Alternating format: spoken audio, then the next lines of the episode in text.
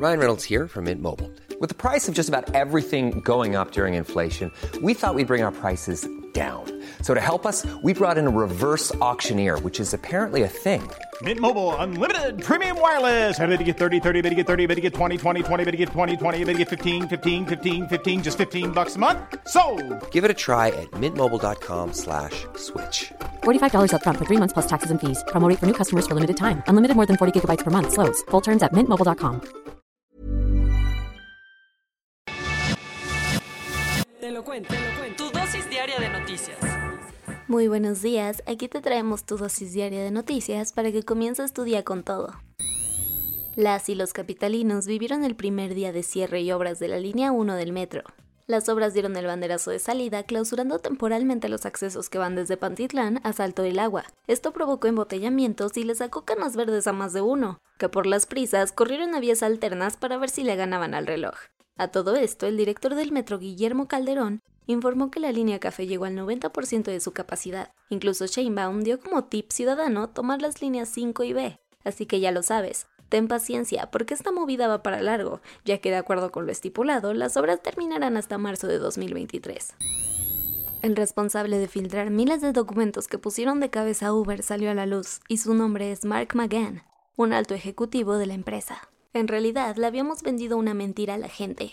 Fueron las palabras de Mark McGann después de revelar que él fue quien se encargó de filtrar más de 124.000 archivos de Uber a The Guardian, para que publicaran su investigación Los archivos de Uber, donde revelaron cómo la compañía se movió por debajo de la mesa entre 2013 y 2017 para presionar a gobiernos y sociedad civil en general, con tal de hacer crecer su imperio de rights en Europa, Medio Oriente y África, Mark fue directivo de la empresa entre 2014 y 2016, donde se encargó de llevar el cabildeo con líderes privados y de gobierno incluso por encima de la ley, con tal de expandir el poder de la compañía.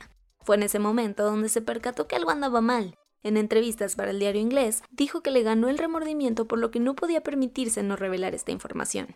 Por su parte, Uber respondió básicamente que no los juzguen hoy en día con base en el pasado.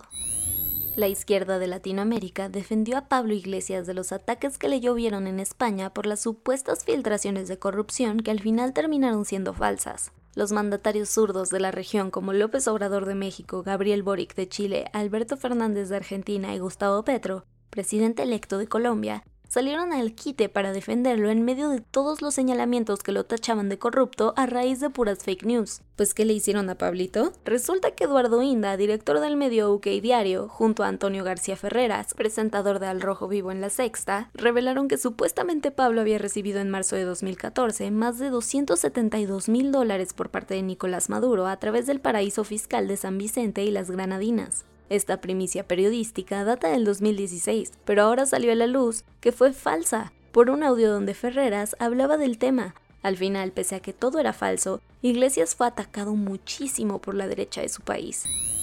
Vámonos a los cuentos cortos. López Obrador y Beatriz Gutiérrez Müller volaron juntitos a Washington con motivo de encuentro que tendrán hoy mismo con el presidente Joe Biden. A su vez, Beatriz aprovechará la ocasión para echarse un cafecito con Jill Biden, primera dama estadounidense, y las reuniones no terminan allí, pues en la agenda del mandatario mexicano también tienen programada una cita con la vicepresidenta Kamala Harris, a quien ya conocen en persona porque la recibió en su momento en Palacio Nacional.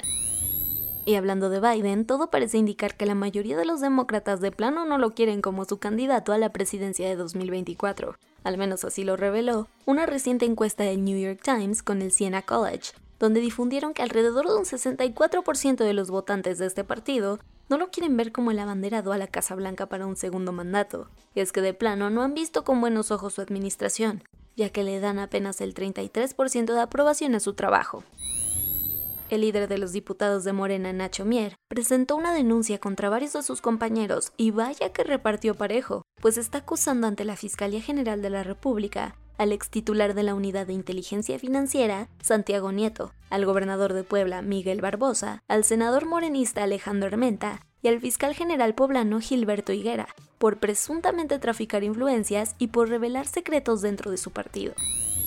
En medio de los rumores que lo señalan por supuestamente haber abandonado el país en plena crisis, el presidente de Sri Lanka, Gotabaya Rajapaksa, confirmó que no hay vuelta atrás para él y que efectivamente dejará su cargo.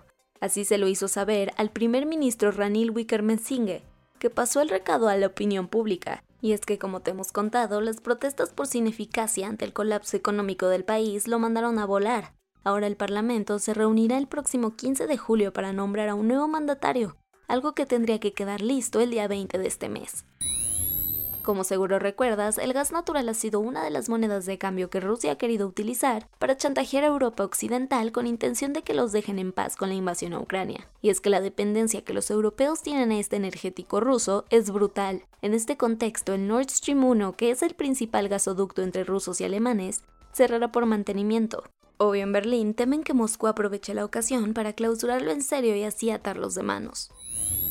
Gracias al telescopio James Webb, el observatorio astronómico más poderoso que jamás haya lanzado al espacio, tenemos la foto más colorida del espacio sideral. Así lo reveló el presidente de Estados Unidos, Joe Biden, quien presentó el retrato en la Casa Blanca de la mano de la NASA. En este se aprecia SMACS 0723, una región del universo que es visible desde el hemisferio sur de nuestro planeta y en la que se pueden ver un montón de galaxias a unos 4.600 años luz de nosotros. Y eso fue todo por el día de hoy. Yo soy Ceci Centella y nos escuchamos mañana para tu dosis diaria de noticias. Bye. Hey, folks, I'm Mark Marin from the WTF Podcast, and this episode is brought to you by Kleenex Ultra Soft Tissues your ally to help tackle your allergy symptoms this season. I love the change of seasons, but nobody loves pollen and all those other things floating in the air that make you sneeze during this nice weather. Kleenex Ultra Soft tissues are hypoallergenic and allergist approved. So fight back against watery eyes and runny noses without worrying about irritating your skin. For this allergy season, grab Kleenex and face allergies head on.